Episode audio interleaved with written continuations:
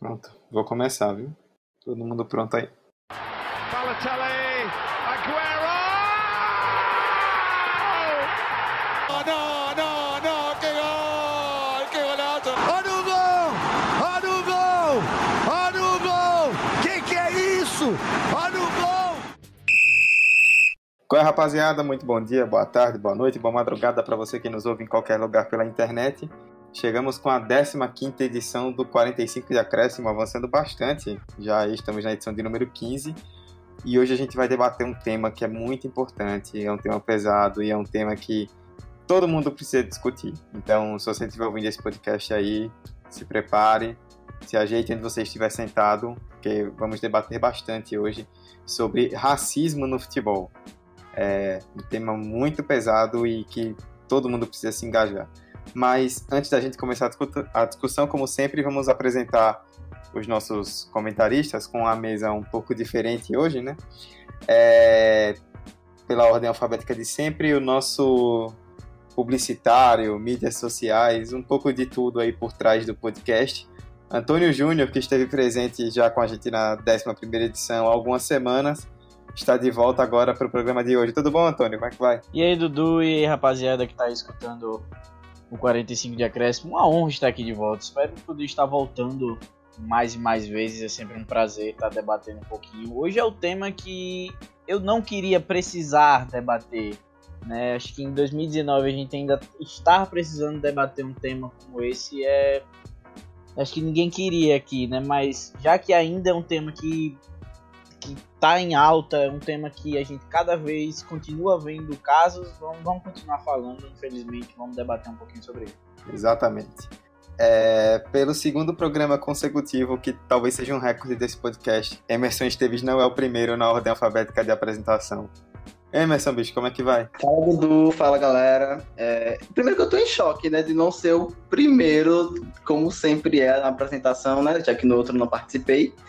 E, velho, o tema de hoje, assim, para mim, é importantíssimo, de sua importância. Boatos, que é um dos temas que flertam para possível TCC, então é um tema que eu pensei bastante e eu quero que role um papo muito massa hoje. Boa.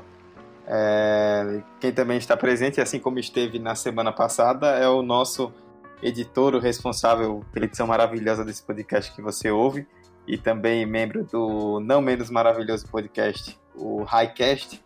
Hector Souza, como é que vai, bicho? E aí, rapaziada, beleza? Estamos aqui de novo. E vamos aí, né? Infelizmente ter que discutir esse tema, mas vamos lá. Bom, como os meninos falaram, né, a gente não queria ter que discutir é, um tema como esse em pleno 2019. A gente queria que já fosse algo que tivesse fora da realidade mas ainda está. E como está, a gente tem que dar esse espaço para debater sobre isso, a gente tem que estar tá discutindo e reafirmando é, nossa posição contra isso sempre.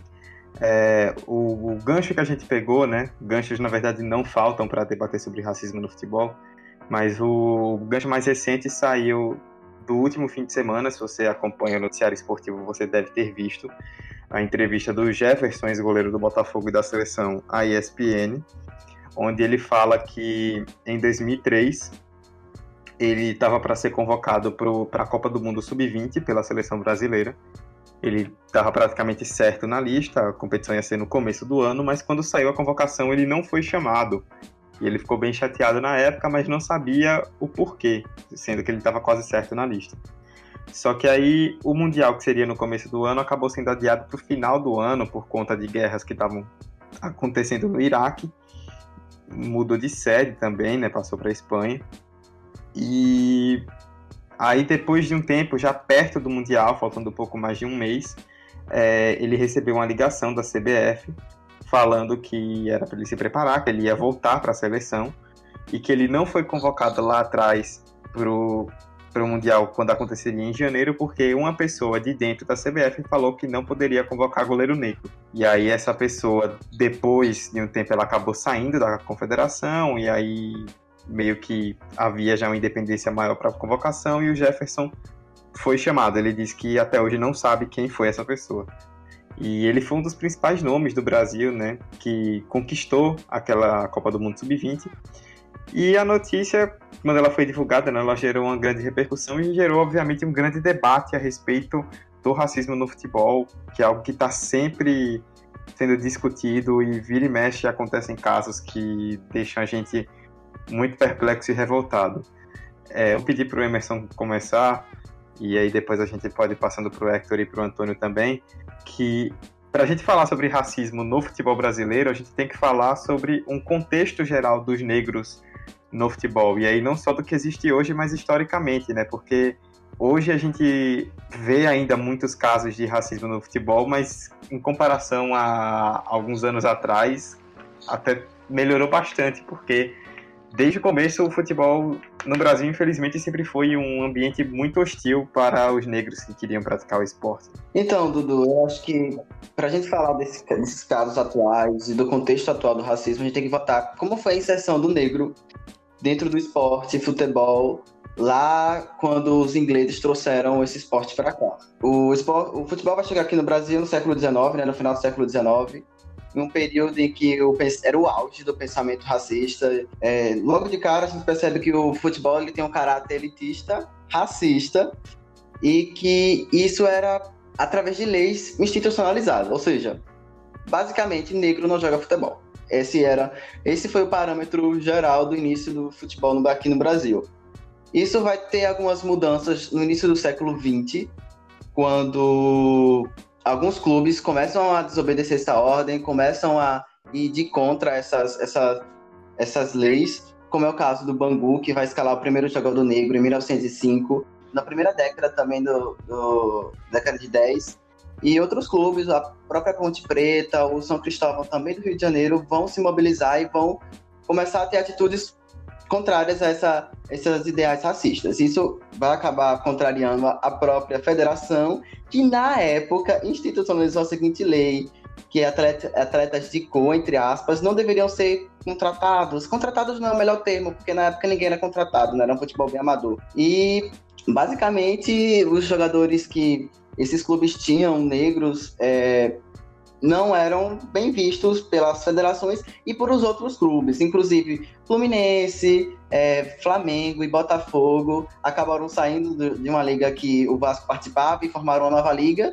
E a condição para que o Vasco participasse era que ele tipo, tirasse do seu plantel de jogadores os atletas negros. E esse é o parâmetro assim, inicial. A gente ainda vai ter o grande destaque do, do futebol amador, um atleta negro, que foi o Arthur Frederich, só que ele passou por vários processos, passava por vários processos de embranquecimento para ser aceito. Por exemplo, ele alisava o cabelo para tentar é, se parecer um pouco mais com um branco, ele, mas ainda assim não era bem visto. E aí vai ter outros casos, tem o caso do jogador que tipo colocava pó de arroz para se parecer um pouco mais com branco. E tipo, os casos são absurdos e um ponto que vale destacar aqui é que o racismo era institucionalizado, não podiam ter negros, enfim. Isso vai começar a modificar a partir dos anos 20, 30, com a profissionalização do esporte, e porque as federações e os outros clubes percebem que o negro traz, trouxe para o futebol é, importantes é, é, novidades, importantes é, fundamentos para o esporte como um todo, questão técnico, tático, movimentação, de, de drible, enfim. E isso acaba essa institucionalização acaba indo por água abaixo e, e, e daí por diante é, é, entre aspas, liberado que, que os negros participem do esporte, obviamente, com o racismo permanecendo desde então. Esse é um ponto. Outro ponto que a gente precisa tocar é que, mesmo ele não sendo mais institucionalizado, ele sempre permaneceu. Vai ter pontos de pico, como era nesse início, e pontos em que vai se manter uma certa. É, uma certa média, assim. Enfim, eu acho que através de lutas e de conquistas dos próprios negros foi que a, pela valorização do esporte, porque eles trouxeram a identidade de, do modo de jogar do brasileiro, que na época era muito europeu, quando era com os brancos, os elitistas, enfim, era um modo de jogar muito europeu e que os negros eles vão inserir uma nova forma de jogar, sabe? Então eu acho que para a gente ter uma ideia do parâmetro inicial, que é bem problemático, é mais ou menos isso. Eu vou puxar o gancho que Emerson deixou aí, do futebol, que no início o futebol no Brasil no início era muito europeu e no e os negros trouxeram futebol diferente, vamos dizer assim, é porque, tipo, como os negros e os periféricos não tinham espaço naquele centro esportivo elitista, onde só os ricos e brancos podiam ir jogar futebol, eles jogavam na chamada várzea, né? É muito diferente você jogar um futebol no gramado onde a, onde a bola corre, você dá um toque e ela vai correndo você só vai levando ela do que você jogar num campo de areia todo lamacento que a bola, você dá um chute e a bola fica parada. Então, por exemplo, é, tinha na periferia, como você tinha muitos campos de lama, o, os meninos brincando tinham que aprender muito a levar a bola, por exemplo, levando ela, dando lançamento. Aí foi quando começaram a dar baixadinha, essas coisas. Então trouxeram esse estilo mais de drible para o futebol quando eles entraram, puderam entrar no mundo do futebol justamente por ter essa cultura da várzea. Sabe? O que traz até hoje também. A maioria dos meninos que são revelados nos, nos campeonatos de favela, no Rio de Janeiro São Paulo principalmente, tem muito essa essência de, do drible, de fazer umas gracinhas, justamente por causa dessa cultura da vaza. É a principal característica né, do jogador brasileiro, é, ele é conhecido na Europa por causa disso. É difícil você ver um jogador europeu que tem essa ousadia do drible. Eu acho que eu vi poucos na minha vida europeus. Acho que o, maior exemplo atual eu acho que é o Mbappé, que tem esse jeitão brasileiro de jogar, mas o Vinícius Júnior, ele tá mostrando isso agora, né? talvez seja o jovem jogador brasileiro agora da Europa, é o Vinícius Júnior, que está sendo titular do Real Madrid. E ele é o cara que, que o técnico dá essa, essa liberdade de drible, porque ele é jogador brasileiro e ele tem essa, essa raiz. Jogador negro, né, que, enfim, jogador saiu do Rio de Janeiro, vindo, vindo de origem humilde, né, veio do Flamengo, que é um time que acabou se tornando, né, no, no historicamente acabou se tornou um time popular, se tornou um time de massa, né? O Flamengo, dando um contexto histórico como o Flamengo se tornou, é, tinha o Flamengo depois de um tempo ele convocou muitos jogadores é, de várzea para formar uma equipe, né? Não, não, lembro muito bem a década, a década, mas acabou ganhando o, um apelido de os pós de carvão. Como o Fluminense já tinha, né? O, o apelido de pó de arroz, né, com, com aquele caso do Carlos Alberto, jogador negro, que, que pintava a cara de, com pó de arroz para ter as feições brancas, eles acabaram apelidando o Flamengo de, de pó de carvão, para justamente falar que o, Flamengo, que era um time que, que era elitista, também estava se maquiando de negro, com, com tentando se tornar um time de massa é, digamos, a força. Né? Mas aí o Flamengo, depois de um tempo, com certeza virou um dos times de maior massa, que é o time mais popular do Brasil hoje. E revelou grandes jogadores com, as, com, as, com essas características, inclusive. Né? O maior exemplo dos últimos tempos é o Vinícius Júnior. O Antônio, é, puxar um gancho que, do que você falou agora, justamente para devolver para você e a gente fechar um pouco essa parte da contextualização que o Flamengo acabou se tornando um time de um cunho muito mais popular no Rio de Janeiro e no Brasil como um todo principalmente, né? Mas é, especialmente no Rio, é, a cultura de trazer jogadores negros aos seus elencos começou com o Vasco. E você acha que pode falar disso como bom vascaíno que é. é o Vasco começou a, a, ir contra, mais ou menos o que o Emerson falou, né? Ir contra é, essa cultura de não ter jogadores negros, trouxe jogadores negros para os seus elencos e começou a ganhar títulos. E isso acabou meio que mostrando a dirigentes e membros de outras equipes que era importante e era preciso ter negros no time para vencer. É, exatamente. O Vasco é um dos maiores símbolos do, da, da história do Clube de Regatas Vasco da Gama é, o, é a luta contra o racismo, né? Sendo o primeiro time a ser campeão, né? O primeiro, o primeiro título carioca do Vasco foi em 1923, que foi com negros, né? Eles, eles convocaram jogadores da, do subúrbio, jogadores negros, jogadores brancos, pobres, né? Numa época que que só jogadores, só pessoas com poder aquisitivo maior, que podiam pagar as, as mensalidades do, dos clubes cariocas, jogavam. Então o Vasco trouxe esse, esses jogadores que, que jogavam nas várzeas, né? E foi pioneiro, o time que passou a ser conhecido historicamente, é um dos clubes mais lembrados pela torcida vascaína nos seus cantos, nos estádios, são os camisas negras, né? Essa, fazendo justamente a referência a essa equipe que foi campeã carioca de 1923. E aí quando o Vasco foi campeão, como o Emerson falou, né? Eles não, não aceitaram muito bem o título, aí excluíram o Vasco, enfim, foi como o Emerson falou. Eles, eles alegavam, eu, eu tava dando uma olhada no, no, nos documentos, eles não alegavam basicamente que, que ah, não quero ter jogadores negros. Eles alegavam que que o Vasco só poderia voltar para a liga quando excluísse 12 jogadores, alegando a má índole desses jogadores. É, é, é até é, é absurdo como a gente olha assim, cara. Eles não chegaram e disseram negros, eles chegaram e disseram que eram jogadores de má índole e por isso não poderiam estar jogando. Para você ver o quão, quão absurdo isso é, cara. Só para tocar só um pontozinho que, inclu... que tanto Hector quanto Antônio falaram foi sobre como essa inserção do negro acabou popularizando o esporte, né? Porque quando a periferia, quando os classes mais populares, elas se veem, elas estão participando diretamente do esporte, elas passam a consumir. E nisso a gente vai ver que a própria lógica dos estádios vão ser modificadas, né? Porque aí as gerais vão ser começarem a serem construídas. Ok, vai rolar uma segregação, e, tipo, as galera mais pobres. Dessa forma, o, essa, dessa forma não, com certeza essa inclusão é, propiciou que o esporte se popularizasse, até porque, como já que tu também falou, ele era muito elitista, muito embranquiçado e que atendia apenas a uns segmentos da, da classe.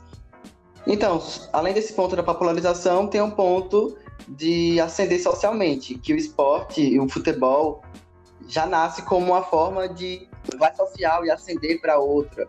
E isso vai se, vai se intensificar com a profissionalização, que agora eles passavam a receber por isso. E um ponto que, nas, quando eu estava lendo e estudando para o pro programa, é que o ponto de pagamento era por é, não era, não envolvia diretamente a cor nesse caso, a partir da profissionalização nos anos 30, e sim a capacidade do atleta. Então, muitos atletas negros começaram a ganhar mais e começaram a, a ter o mínimo de, de ganho para conseguir se manter, para conseguir viver. É, basicamente tudo os meninos já falaram, né?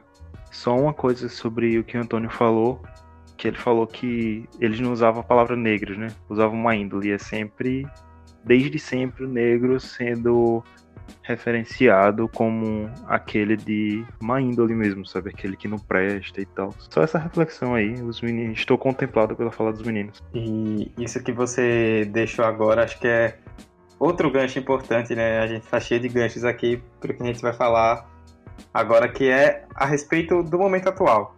Assim, com o passar dos anos, os negros se estabeleceram de forma definitiva no futebol brasileiro nós temos grandes jogadores na nossa história que são negros. O maior jogador da história é brasileiro e é negro, Pelé. Mas mesmo com isso tudo, mesmo com essa ascensão dentro do futebol dos negros, é, o racismo continua existindo, obviamente em comparação ao começo do século XX, se você comparar com hoje em dia, em menor escala, mas ainda existe bastante. E o futebol, ele é o principal esporte do, do país e ele reflete muito o que é a nossa sociedade. Hector, você que terminou agora a fala, eu vou passar para você de volta para você começar, que é justamente sobre isso.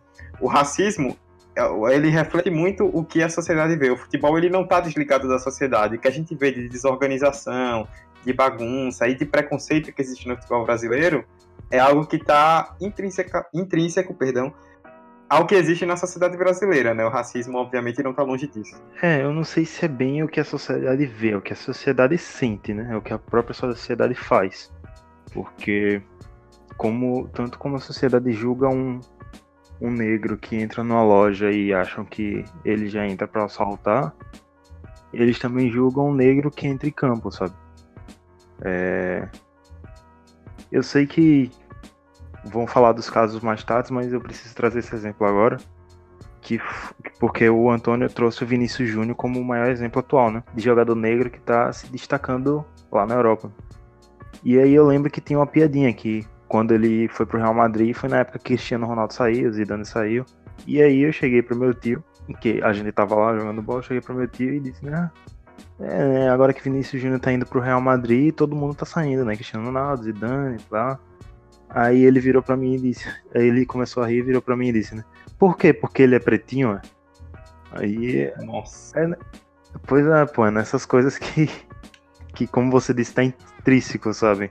Mesmo que no, ele não tenha pensado numa forma maldosa, já tá dentro das convicções dele, sabe? Que preto não presta. Se o preto chega em algum lugar, os outros vão sair. Então é como você disse, quando um preto, um preto chega, entra no ônibus, as pessoas saem de onde estão e vão para longe dele. Quando um preto entra em campo, a torcida quer sair e xingar ele e tal. Para complementar o que Hector falou, eu acho que é bem, aqui, bem o sentido de o esporte, ele vai ser meio que um microcosmo da realidade, do mundo vivido, sabe? Do povo preto, de como a sociedade lê um corpo negro de forma hostil, de forma é, tem que ter cuidado, pera, mas atento 24-7, sabe? E que, tipo, essas visões, essas vivências vão ser passadas pro esporte, vão ser refletidas no esporte. Eu vejo, tava lendo sobre isso, e um, um jogador que me chamou muita atenção foi o Tinga, que eu tava vendo a entrevista dele, né?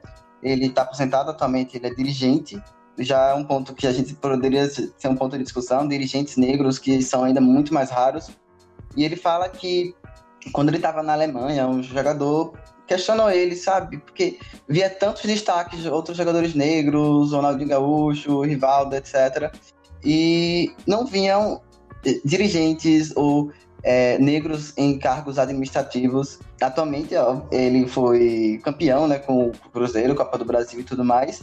E aí eu tava muito vendo a forma como ele falava no sentido de, mesmo sendo campeão, isso pode ser que não se vala muito, sabe? Eu tenho que estar tá sempre afirmando minha posição, sempre, sempre. Porque no primeiro erro, no segundo erro, eu vou ser massacrado, eu vou ser desqualificado, isso. Isso em qualquer posição que um, que um cara negro, que uma mulher negra esteja. No, no segundo, primeiro erro, ok. No segundo já vai ser totalmente desqualificado e já vai não servir mais. Então, como a base está sendo formada desses ex-atletas que chegam para serem dirigentes, eu acho que muitos já chegam com um psicológico bastante abalado, já autoestima lá embaixo, depois de tudo que passou na vida é, como atleta. Então, esse depoimento em si do, do Tinga me chamou muita atenção, que eu estava relendo, eu estava até vendo a entrevista, porque fui de vídeo também. Eu fiquei, poxa, eu acho que é uma parada que tem que ser pensado. É, um gancho do que você falou, rapidinho, é, Antônio ia falar agora, deixa eu só complementar isso aqui. É, um gancho sobre o que você falou, Emerson, rápido. É, a gente vai comentar um pouco mais sobre isso nos exemplos, mas só adiantando um pouco antes também. É, essa entrevista do Jefferson, né, se debateu muito a questão dos goleiros, porque aqui no Brasil, é, quando o Brasil perdeu a Copa do Mundo em 1950 para o Uruguai, que foi o famoso Maracanazo e tudo mais, o, o, gol da vitória do Uruguai, do Didia, foi em um lance que marcou muito o Barbosa, que era o goleiro da seleção em 50 e que se falou muito na época que foi um erro dele que gerou o gol do Didia. E naquela época, 1950, né, outros tempos, se criou uma, uma ideia de que goleiro não pode ser negro. De que não dá para confiar em goleiro negro, que foi mais ou menos por esse motivo que o Jefferson acabou deixando de ser chamado em 2003. E isso persegue, querendo ou não, é claro, tem, não é o único estigma, mas é um estigma que persegue muito os goleiros negros até hoje. É, se você pegar de 54 em diante, em todas as Copas do Mundo que o Brasil disputou, foram 17 Copas do Mundo que o Brasil disputou, e o único goleiro negro titular nessas 17 Copas foi o Dida, em 2006. Inclusive, até relembraram na internet um, um texto do Chico Anísio no jornal Lance, ele era colunista do Lance na Copa da Alemanha em 2006, falando abertamente no título, deixando bem claro, tipo, dizendo não confie em goleiro negro. Ele não teve escrúpulo nenhum para dizer isso. E até hoje isso é uma ideia que acaba persistindo, né? Tanto que também, aí já passando para hoje mesmo, se a gente for pegar, por exemplo, em 2018, no ano passado, pegar o que a gente chama de G12, que são os 12 times de maior mídia, maior expressão, maior destaque no futebol brasileiro, só dois times no final do ano no Campeonato Brasileiro tinham goleiros negros como titulares, que eram o Everton do Palmeiras e o Sidão do São Paulo. Os dois únicos. Todos os outros 10 tinham goleiros brancos. E isso não é por acaso. Né? É, a, principalmente a posição de goleiro, né? A posição de goleiro é a posição com que a maior parte dos goleiros brasileiros eles são de origem do sul do, do país, que é uma região com origens é, europeias que não, que não abrangem muitas vezes é, jogadores negros. Então você acaba que é, é muito difícil, como diz, toda essa questão de não se confiar em goleiro negro. Né? Pô, você já tem a grande maioria dos goleiros que são, são brancos vindo do sul do, do país, do Rio Grande do Sul, de Santa Catarina. Aí por isso que acaba sendo difícil, né, para as pessoas. São poucos os, os goleiros que, que a gente vê. E isso acaba fazendo com que, com que as pessoas tenham esse, esse tipo de comentários. Eu vejo muito em estádio, né? É, recentemente eu, eu vou muito assistir os jogos do Sergipe. E a gente tem um jogador no, no elenco atual que, que, não vem passando por um bom momento, que é o atacante Leandro Love, jogador negro. E eu via quando ele saía de campo, né, depois de ter feito uma partida ruim, as pessoas começavam a xingar ele das das mais diversas formas que queriam realmente soltar comentários. Você via o ódio das pessoas, sabe? Você via a vontade que elas tinham de ofender a pessoa Leandro Love. Às vezes não era nem o jogador.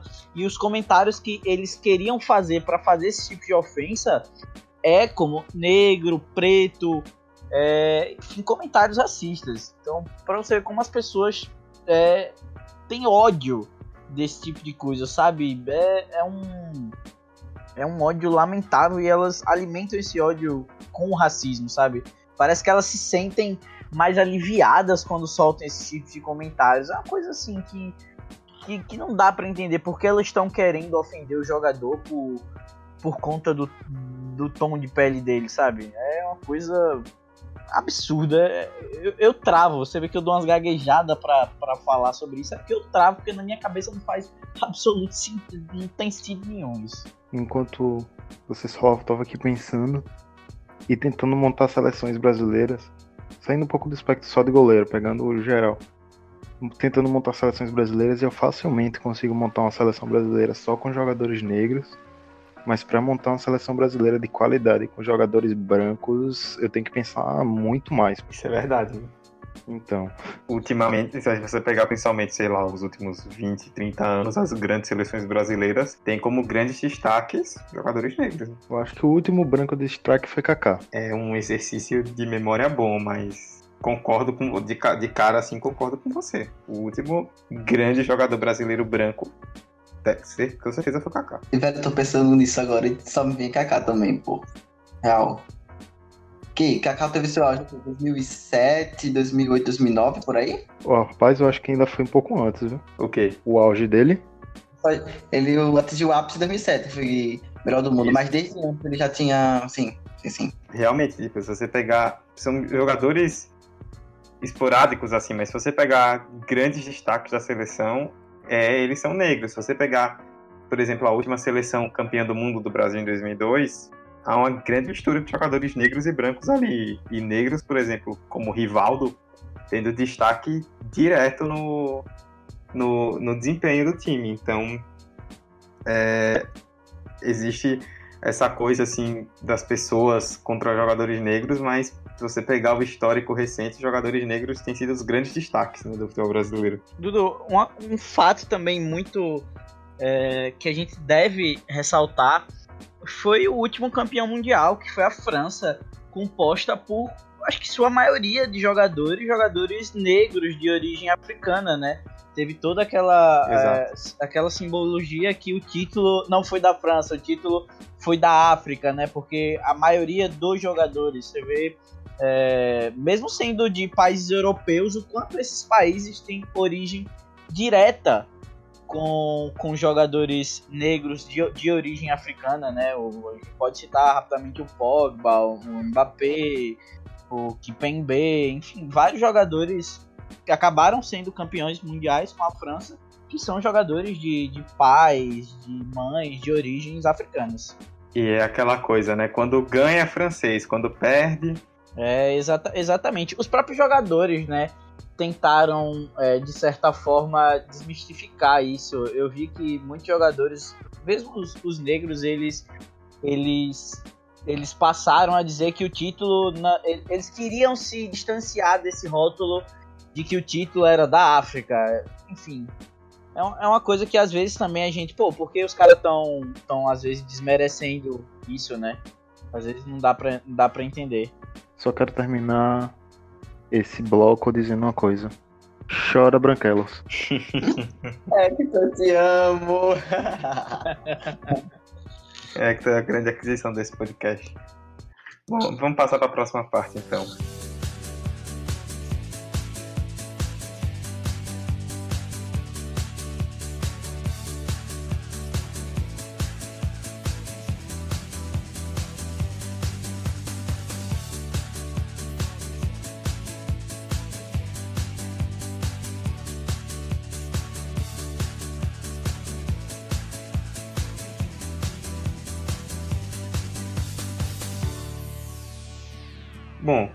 A gente falando, como eu citei no começo, né? A gente puxou como gancho para esse episódio a questão do Jefferson, que a gente já citou, mas não faltam casos, né? Não faltam lembranças assim de atos racistas contra jogadores negros.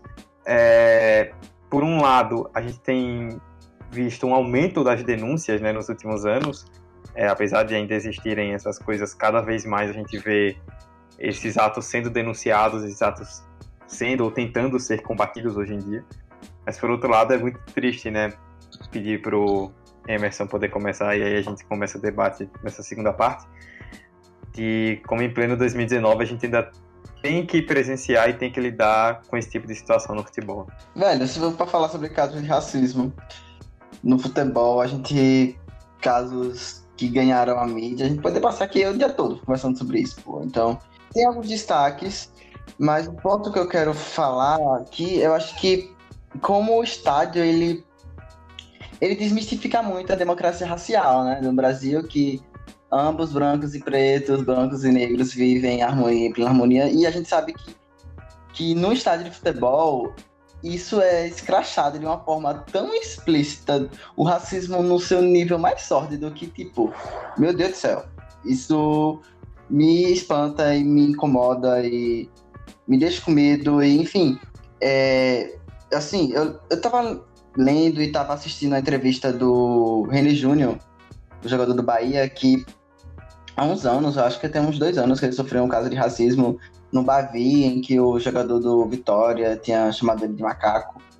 E, tipo, na entrevista dele, ele falou que aquilo tinha mexido de uma forma absurda com ele, só que o ápice disso tudo foi quando ele chegou em casa e, tipo, filha menor, ela abraçou ele e falou, pai, você, o senhor não é um macaco, você não é um macaco. E, tipo, ele chorou muito na entrevista e ele falou com a filha de que ele não era, que, tipo, ele tinha orgulho da cor dele, tinha orgulho de ser um cara negro. E, velho, tem exemplos, isso vem Daniel Alves na minha cabeça, o próprio é... destaque agora do Flamengo foi pro Real Madrid, que fugiu o nome. Lembra aí, por favor, alguém. Vinícius Júnior? Vinícius. Vinícius Júnior, já teve casos envolvendo ele. Então, eu acho que os números a gente nota que ah, tá em um acréscimo, né? Eu acho que muito por conta de isso não passar despercebido, não, não mais. Isso não tem cabimento mais de ser aceito. E e que os próprios jogadores negros eles não se permanecem passivos diante da situação, como lá atrás, como falei lá no início do século XIX, é, a gente tem as redes sociais, a gente tem a televisão, a gente tem todas as mídias possíveis para ir falar que isso é inaceitável em 2019, pô. Então, eu acho que mesmo com os números crescendo, demonstram que um, a sociedade ainda é racista pra caralho. Dois, é, isso não é mais aceito e isso não passa despercebido, pô. Eu acho que isso é muito importante. Queria falar sobre dando, casos, né, de famosos de jogadores É, eu queria falar uma experiência que eu passei quando eu fui assistir um jogo de Libertadores na Argentina. É, eu passei um tempo na Argentina, nisso o meu clube ia jogar lá, que é o Vasco. O jogo Vasco e Racing. É, a gente foi, primeiro que a gente foi pro, pro estádio lá na Argentina, é, tem um clima muito mais hostil para futebol do que aqui no Brasil. A gente pensa, pô, dá para ser mais hostil do que o clima no Brasil? Dá, na Argentina é muito maior, eu vivi isso em algumas partidas. É, a gente teve que já chegar no, no, no estádio totalmente escoltado pela polícia, o nosso próprio ônibus, porque torcedores tentavam jogar coisa no. Torcedores do Racing tentavam jogar coisas no nosso ônibus. A gente chegava no, no estádio escoltado e, e, você via que a abordagem dos policiais com a gente era muito hostil, cara. Era muito hostil os policiais argentinos. O policial argentino, cara, só faltou me mandar ficar nudo na hora da revista. E eu via isso com, com todos os torcedores. Quando a gente se trata de, de, é, de futebol internacional, às vezes você nem precisa ser, ser negro de pele mais escura, de tons mais escuros. Basta você ser brasileiro, que ele já tem uma espécie de racismo muito forte. Aí quando a gente entrou no estádio do Racing, teve toda a partida, é, o Vasco acabou perdendo o jogo de 4 a 0 Tinha essa parte eu vou passar rápido, só o comentário do, do, do, resultado. E quando a gente tava saindo do estádio, os torcedores do Racing estavam saindo também. E, e, eles começaram a imitar macaco para nossa é, gestos de macaco para torcida da gente, olhando para gente, para torcida do Vasco. Acho que eram aproximadamente 900 torcedores, tinha até muita gente. Eles começaram a, a fazer gestos de macaco, tentar fazer barulho de macaco pra gente pra tentar ofender. E isso é, foi até muito foda estar tá participando desse momento, foi muito bacana. Que a gente começou a cantar a música do, dos Camisas Negras, que é, enfim, o Vasco, que é um, como a gente já falou, é um clube que tem sua história pautada na luta contra o racismo. Foi uma coisa que eu vivi muito, cara, é, é, sobre essa, esse preconceito que os jogadores que os jogadores e as torcidas de alguns clubes sul-americanos têm isso, né? Tem até um caso no, aqui no Brasil, né, do jogador Vitor Cuesta do, do, do, Internacional, que o Elton, na época joga, atacante do Ceará, ele, ele falou pro árbitro que o Cuesta tava chamando ele de macaco durante a partida, né? Você vê um jogador argentino. Quando, quando se trata, acho que até o, o Kinga também, né? O caso, o caso do Kinga, quando ele foi jogar fora do país, a torcida imitou, maca fez é, barulho de macaco, enfim. É uma parada que quando se trata da, dos países sul-americanos, eles, eles pegam muito, muito, muito forte nessa questão do racismo. Eu lembrei de um caso, trazer um caso mais recente que foi na Copa do Mundo do ano passado. Mais recente mais ou menos, mas vocês entenderam, enfim. É que foi o do. Pô, esqueci o nome dele agora, que fez o gol. O gol contra. Foi Fabinho, não foi? Fernandinho. Isso o caso do Fernandinho, que teve gol contra contra a Bélgica, e aí muita gente relacionou esse gol à eliminação do Brasil e tipo, as pessoas chegaram no Instagram dele e começaram a comentar todas as fotos e não foi comentário do tipo, ah, seu jogador ruim, ah, você não deveria ter sido convocado. Foi mensagem, foi comentário do tipo, seu macaco, você é, seu lugar não é no campo, é na selva esse nível, sabe? De chamar de comparar ele com o macaco mesmo, de dizer que ele é inferior aos outros. E foi bem bem pesado, portanto que ele teve que sair da rede social para se preservar, preservar a própria família. E chegou a cogitar até de não ir mais para a seleção, sabe? Meio que se aposentar da seleção, caso fosse convocado de novo por conta desses comentários por um lance que foi uma fatalidade. Ele não teve nem culpa, pô. Ele tentou tirar a bola e a bola pegou de mau jeito e acabou entrando contra o próprio gol. É que você vê, né? Tipo, a torcida tentou. É, às vezes você não pode nem, nem ofender o jogador pela qualidade técnica dele, a torcida com ódio inflamado quis ofender ele pela cor da pele dele, né? Como você vê pessoas quando estão com ódio, ela, ela, elas tentam fazer esse tipo de comentário, coisas absurdas. E é aquela coisa, né? Se ele fosse branco, ele só seria ofendido pela qualidade em campo. Ele sendo negro, ele é ofendido além dela, pela, da qualidade em campo por ser negro. Exatamente, exatamente. Ou se ele isso. fosse branco, nem seria ofendido. É, tem isso, né? Esse é o ponto, é o que eu acho. Sim. É, a gente tem. Eu, a gente tem os números aqui que eu gostaria de trazer. Inclusive, desde já eu quero fazer um agradecimento aberto do Observatório da Discriminação Racial no Futebol, que viu a nossa postagem no Twitter divulgando o podcast e mandou pra gente é, os últimos relatórios né, que eles fizeram de 2014 para cá sobre discriminação no futebol. Tipo, são relatórios bem completos, a gente compartilhou lá no nosso Twitter, arroba 45 de acréscimo, dá lá uma olhada que tem muita coisa interessante. É, e aí, os dados mais recentes que a gente pegou deles né, foram de 2017, com 51 casos de discriminação racial no futebol brasileiro. Isso sem contar outros tipos de discriminação, né? LGTfobia, machismo, xenofobia e tudo mais. E do, desses casos, é, dos 60, eles pegaram todos os casos né, gerais, todos os casos de discriminação, não só racial, foram 69 no total. 61 foram no Brasil e 8 em outros países. Ou seja, tem essa coisa do que o Antônio citou, né, de brasileiros em outros países que é, sofrem com essas ofensas, mas a grande maioria ocorre aqui mesmo no Brasil. Eu queria poder dizer duas coisas só antes da gente passar para o último tópico. Primeiro que um caso de racismo que eu lembro bastante, que ficou na minha cabeça, foi o do Grafite, o ex-atacante Grafite, que jogou na seleção brasileira, inclusive. Quando ele jogava no São Paulo, em 2005, teve um jogo contra o Quilmes na Libertadores. Eu era bem pequeno. Foi a primeira vez que eu vi na televisão, assim, as pessoas falando sobre um caso de racismo no futebol.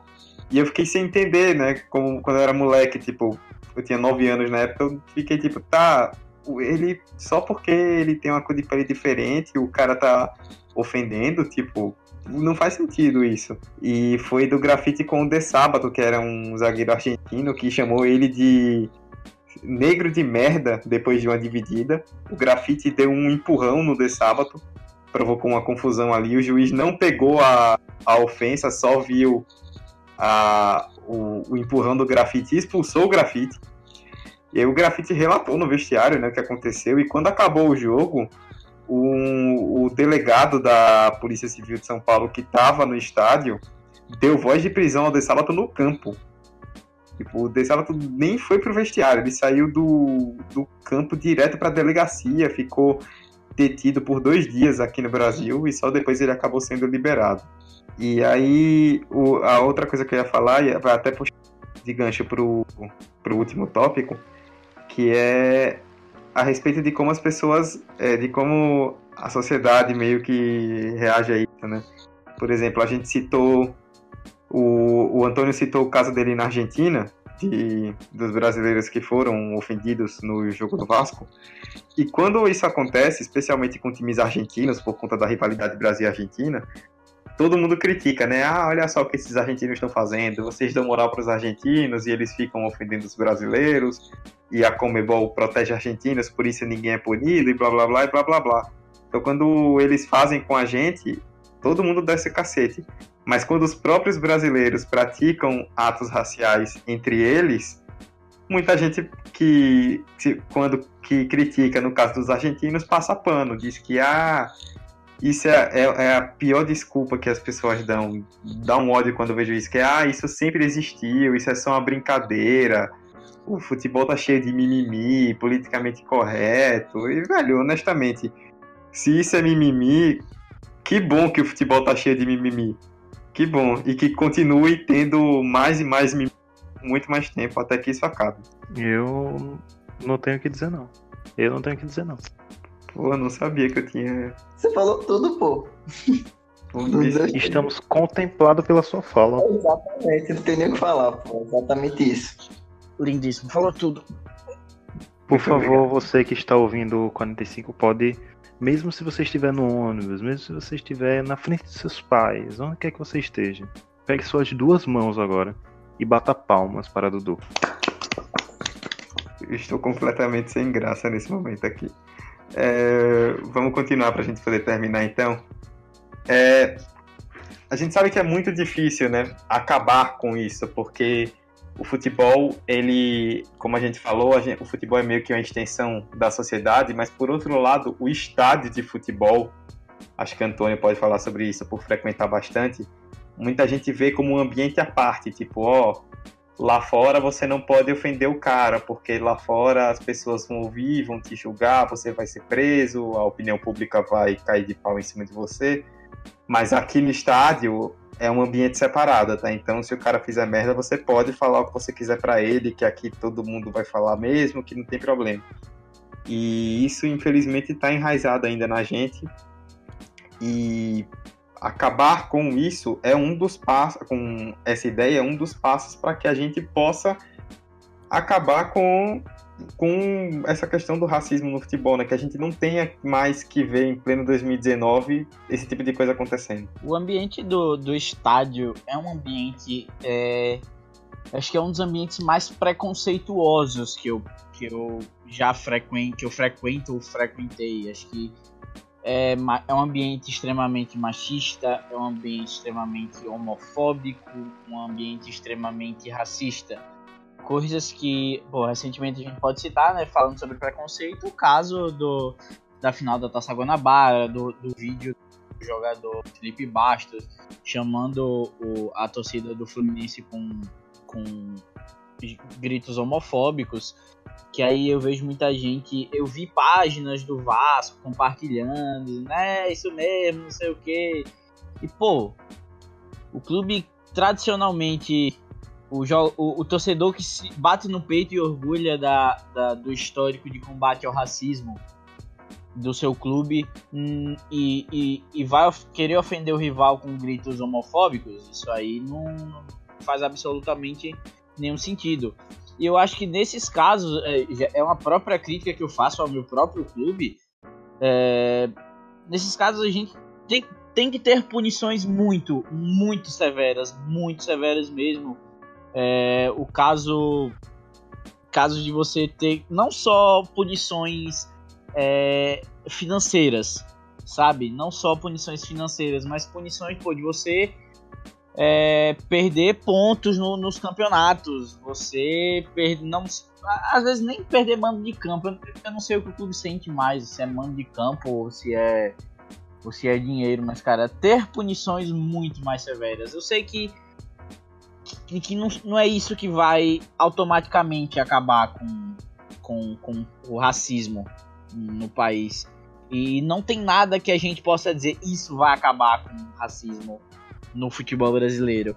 Mas o que a gente tem hoje mais efetivo são essas punições e as, e as denúncias. Atualmente é o que a gente pode fazer e, e, e graças a Deus os, as denúncias vêm aumentando bastante né? Até o, o, o banco de que vocês citaram aí de, de denúncias, vocês veem que a cada ano que passa, vocês podem ir lá conferir, cada ano que passa aumenta né, o número, número de denúncias. Isso é bom, isso como a gente vê que com o passar dos anos as coisas estão melhorando em comparação a, ao início do, do, do século, nos anos 2007, 2009, 2010, hoje a gente vem tendo é, menos casos, mas o que a gente tem hoje, as ferramentas que a gente tem hoje para acabar com isso são as, são as denúncias e as punições que tem que ser muito mais severas do que são, as, do que são aplicadas hoje. Eu concordo muito com o que o Antônio falou, no sentido de, na regulamentação do esporte em si, do futebol, punições mais severas, isso quando há punições. Eu tava dando uma olhada né, no, nesse relatório e muitos dos jogadores dos próprios clubes que foram acusados de racismo foram absolvidos. Ou então a pena foi o quê? Ah, 3 mil reais, paga 15 reais. Isso é pouco, pô, isso é muito pouco. Ainda temos leis muito permissivas para que esses atos aconteçam dentro do futebol. É... E quanto à questão do racismo no futebol como um todo, eu acho que, primeiro que teria que passar por uma questão é, social do país todo, do mundo todo. Acho que, como a gente já falou que o, o futebol e que o estádio de futebol é um microcosmo da sociedade e ele não está parte dela, eu acho que para que ele, o racismo deixe de existir no futebol, ele teria que deixar de, de existir na sociedade como um todo. Isso passa por muitas esferas, por muitas questões, é, os próprias pessoas brancas do Brasil se assumirem como racistas em potencial ou que são racistas, que é um processo de desconstrução. Acho que num ambiente em que o, os brasileiros vivem, todos os brancos já foram potencialmente racistas, outros negros também já foram em algum momento por contarem nesse contexto. Então, acho que assumir essa posição, esquecer essa história de democracia racial, porque ela é balela, ela não existe. Eu acho que a gente pode começar a pensar um pouco mais positivamente quanto a um futuro médio e longo prazo. Mas é questão de luta, né? Pô, não vai acabar, não vai terminar agora, a luta continua, e enfim, eu acho que é, o fato da denúncia e desses números aumentarem, como te falei já, e como o próprio Antônio tocou, é um fato negativo barra positivo, né? Positivo porque é, tá chegando na mídia, tá saindo dos noticiários, não tá passando despercebido, não estão sendo naturalizado, esse é o ponto. É um processo longo, longo e árduo, principalmente por preto, mas não vai parar, pô, não vai parar de lutar. Vou começar falando com o finalzinho do que a Emerson falou, que é a não naturalização desse processo de racismo, o que já é um grande passo, porque no momento em que você sabe que isso tá errado, você já tende a querer mudar. E eu acho que o próximo passo é radicalizar para mudar mesmo, sabe? Como o Antônio falou, dar punições pro clube e não acredito que deva dar punições leves não, sabe? É, perda de, de mando de campo e multa junto. O Felipe Baixos mesmo deveria levar uma suspensão de sei lá quantos jogos, pô, porque foi ridículo o que ele fez. Já que a gente já deixou que é fato aqui que o futebol é um espelho da sociedade, os torcedores fazem no estádio o que eles fazem na vida, você, na vida deles, então é também é, fazer essa educação social nas pessoas, sabe? Começar nas escolas mesmo, para as crianças mudarem a mentalidade delas e não sei se a gente pode mudar muito as pessoas que já têm a cabeça formada de agora, mas as pessoas que estão se formando agora a gente cons consegue fazer essa mudança e mostrar que isso não é algo normal, que a gente tem que problematizar mesmo. Tem um jornalista que eu admiro muito, muito, muito, quem tá, alguns que estão ouvindo devem conhecer, o Marcelo Barreto, do Sport TV, que quando acontece esse tipo de situação, seja de racismo ou de violência, ou xenofobia, LGBTfobia no estádio, ele fala, né, que é difícil de reverter isso porque o, o futebol ele é um espelho da sociedade, como o Emerson falou, o futebol ele é um pequeno espaço da sociedade. Mas se você começa a partir do estádio de futebol a tentar erradicar isso de dentro, se você passa para as pessoas a cultura de que o estádio de futebol não é vale tudo e que não dá para falar o que quiser, você talvez a partir daí comece a tentar a criar a tentar criar uma consciência tipo, do, de fora para dentro isso não vai acontecer. Então que isso pelo menos aconteça aos poucos de dentro para fora. E só para a gente passar para as indicações sobre esse relatório que eu, a gente conversou agora sobre do, do observatório, né, que mandou para a gente, um, algo que me deixou muito assustado. Eles pegaram todos a, todas as ocorrências que foram relacionadas como suposto caso de racismo em 2017, ou então como denúncia de racismo. E o top 3 né, de estados no Brasil onde foram registradas essas denúncias foram Rio Grande do Sul, Rio de Janeiro e Bahia bastante controverso, né, velho? É, a Bahia é um estado que tem 81% da população negra e você vê esse tipo de coisa acontecendo é, é inexplicável. Tipo, não tem, não tem. A gente fica sem palavras. Tipo, o que nos resta é lutar, mas a gente fica sem reação quando vê uma coisa dessa. É muito triste. Bom, é isso. Antes da gente encerrar, né, como sempre, as nossas indicações. Semana passada a gente não teve porque a gente falando a respeito da tragédia do Ninho do Urubu, não teve clima para indicação, né? Acabamos deixando de lado. Mas hoje a gente volta com as indicações. Vou deixar aberto aí para vocês três, Antônio, Emerson e Hector. Quem quiser começar aí, dê suas indicações.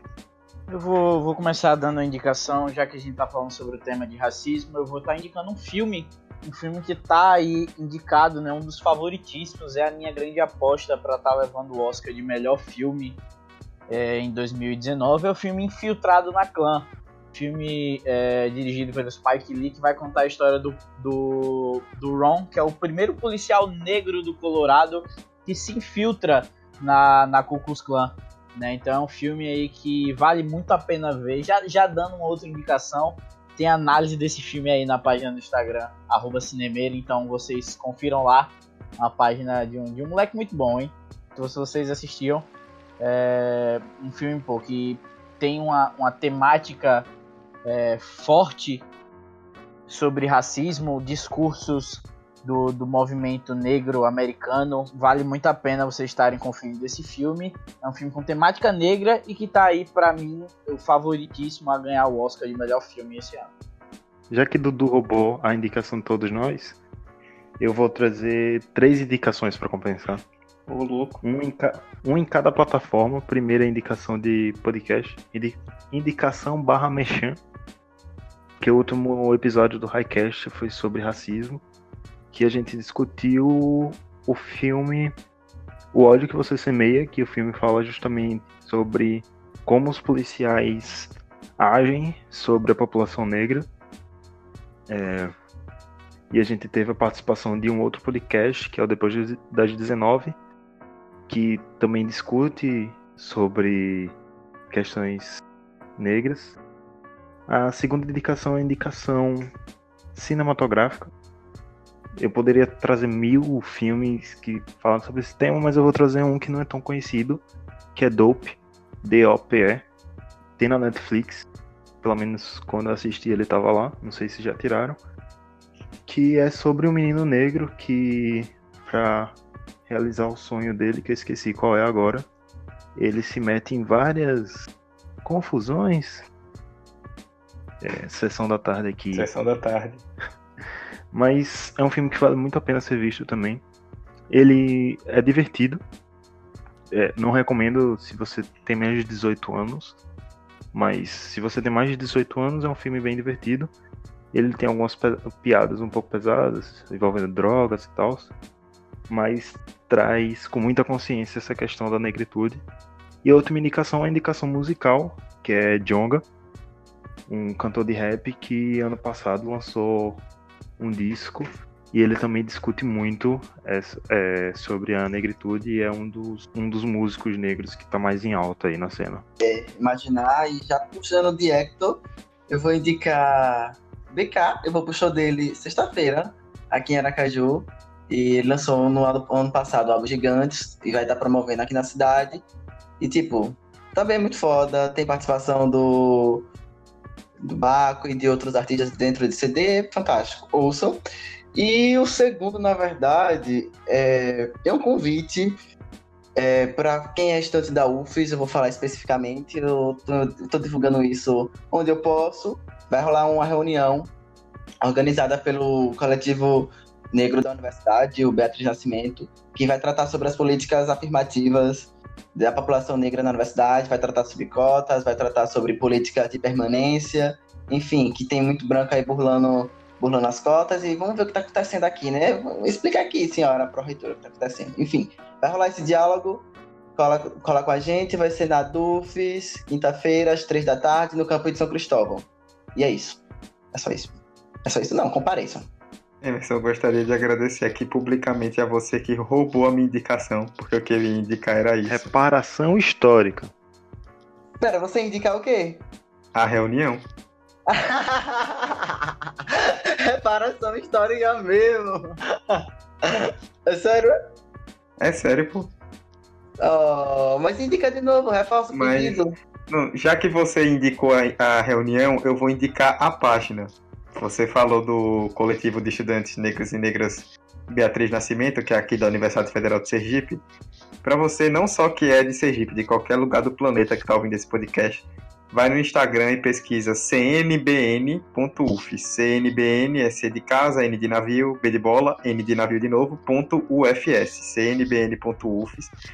E aí você vai ver todas as ações e tudo que divulga o CNBN, que é um grupo, né, um coletivo de estudantes negros da universidade com debates, cobranças institucionais e tudo que tiver direito a respeito da, da cultura negra, a respeito do negro na sociedade, a respeito do negro na universidade.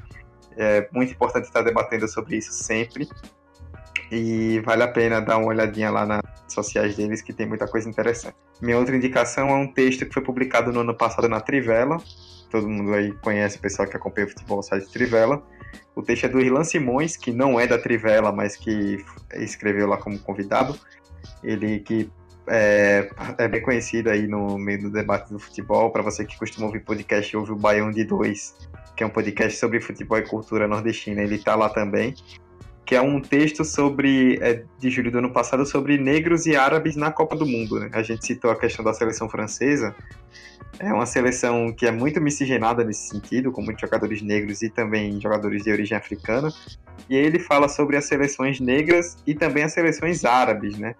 do Oriente Médio principalmente, é, sobre como se deu essa origem, de, a origem de alguns desses jogadores, como eles são vistos, essa questão dos jogadores negros e árabes é, na história e as posições das seleções africanas em grandes torneios, ele faz meio que um apanhado geral a respeito disso. Então a gente vai deixar o link aí na, nas nossas redes sociais e você pode dar uma olhada. O nome do texto é Negros e Árabes na Copa do Mundo, análise sobre nacionalidade e migrações no futebol. Vale a pena dar uma olhada.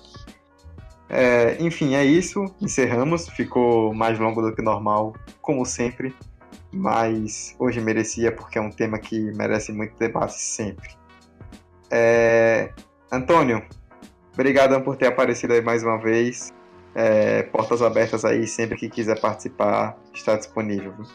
Muito obrigado aí, Dudu. Obrigado aí, pessoal, cara. Sempre um prazer aí, com certeza vou estar voltando aí é, nos próximos episódios para estar discutindo aí tudo sobre futebol. Futebol é paixão.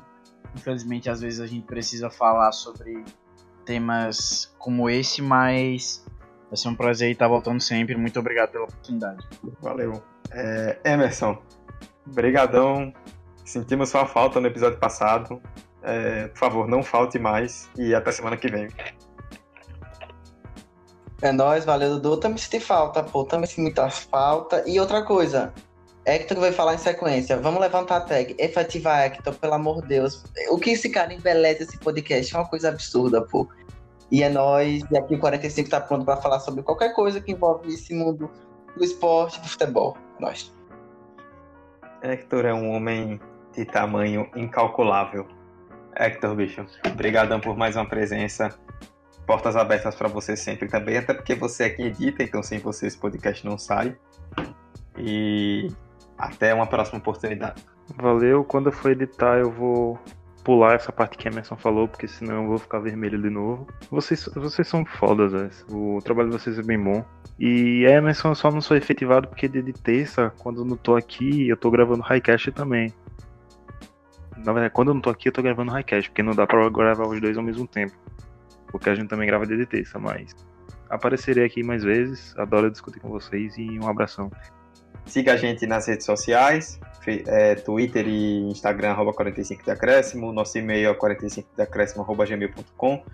Mande sua crítica, sua sugestão, seu comentário, tudo que você quiser falar aí pra gente aprender e continuar evoluindo nesse mundo de podcasts. Estamos aí abertos a ouvir de forma respeitosa, claro. E é isso, né? Espero que vocês tenham aprendido bastante com o episódio de hoje, refletido sobre essa questão do racismo no futebol e também na sociedade. Se você acha que a gente está problematizando demais, vá pro inferno. E é isso. É, lutar e resistir sempre. Muito obrigado a todos vocês que acompanharam até aqui e até semana que vem. Tchau, tchau.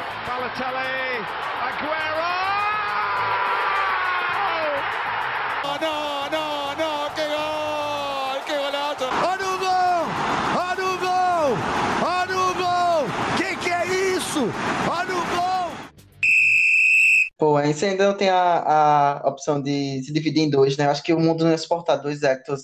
O mundo ia ser muito pequeno, pô. É isto. Concordo, concordo plenamente. É, nesse clima de endeusamento ao editor, é que a gente encerra essa edição do 45 de acréscimo.